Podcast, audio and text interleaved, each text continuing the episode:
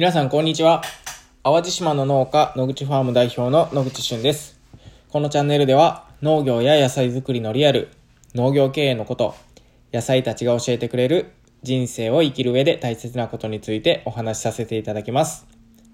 えー、さて今日は、えー、少年野球と農家というテーマでお話しするんですけれども、えー、僕の息子二人が、え少年野球でお世話になっています。え上のお兄ちゃんはもう6年生なので、えー、もう先週ですね、えー、その野球チームを退団してですね、まあこれから、え、中学生になっても野球をしてくれるということで、えまあ僕と、僕にとっては、あの、嬉しいなと思ってます。で、えー、下の弟はですね、えー、今少、少年野球の、えー、バリバリ現役というか、え、次が5年生なので、あと2年間お世話になるということなんですが、えー、さてそこで、えー、農家の息子が少年野球に入った時、じゃあ農家とその少年野球の相性はどうなのかっていうお話なんですけど、えー、と、簡単に言うと、野球ってね、あの、外でするスポーツなので、結構天候に左右されるんですよね。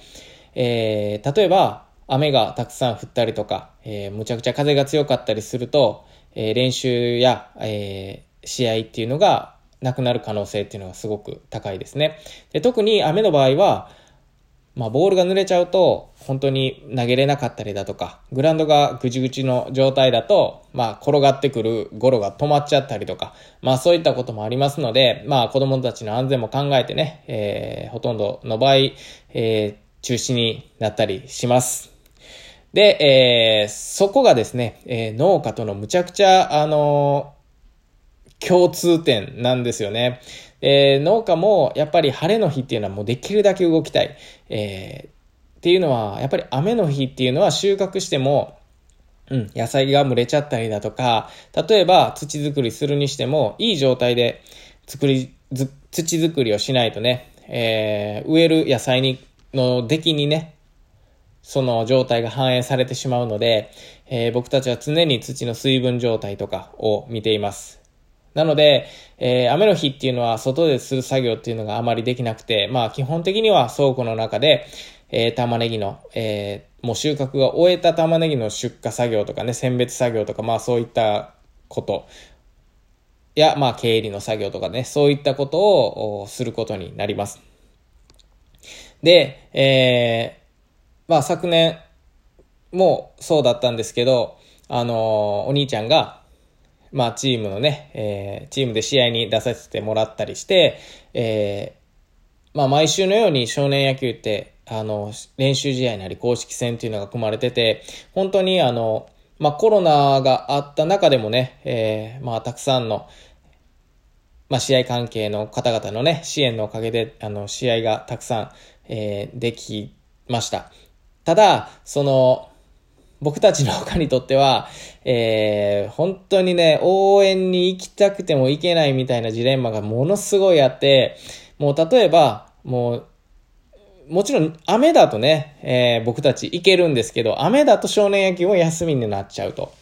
じゃあ晴れの日でなんとか行きたいなと思っても、例えば土曜日の前後に雨とかがあったらもう無理なんですよね。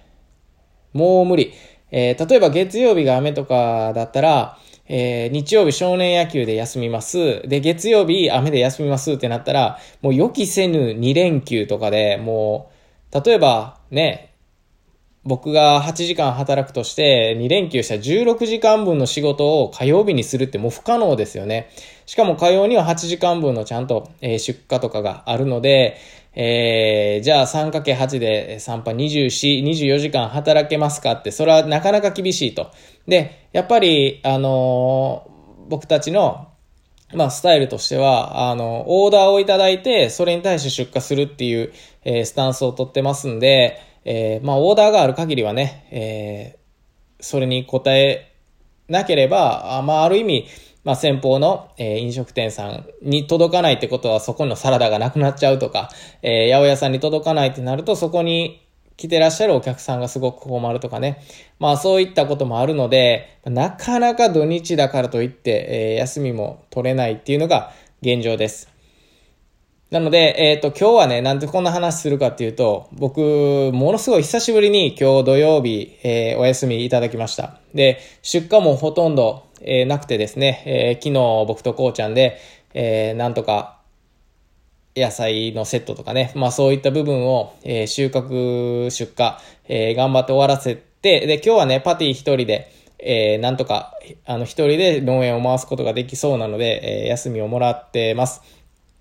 で、朝から、えー、7時半かな、えー、結構早い集合時間でね、まだまだ寒い中、えー、出発して球場に着いて、え、子供たちを送ってですね、えー、一試合ゆっくり、え、見させていただきました。でやっぱり子供たちが頑張ってる姿っていうのは、あの、いい、いいというか、あの、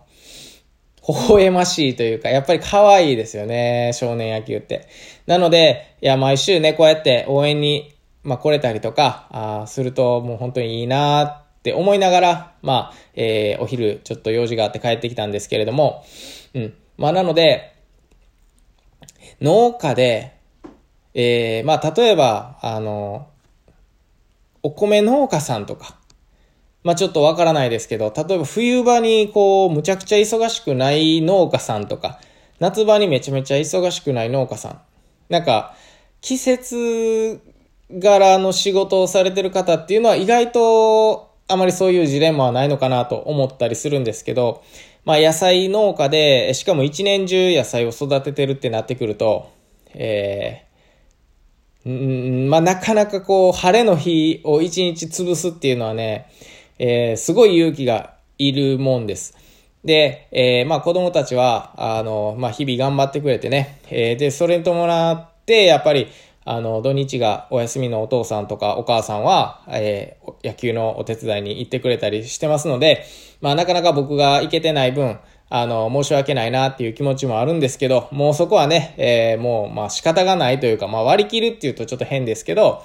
まあ僕は僕で、えー、ここで、えー、農園で頑張って、まあ心の中ではね、誰よりも応援しようかなっていう感じで、えー、思ってます。まあ、なので帰ってきたら今日どうやったとか、えー、ヒット打ったとかね、まあ、そういったことを聞いて、まあ、なんとなく、あの、いろんな、えー、今、こう、LINE とかでね、試合結果とかも、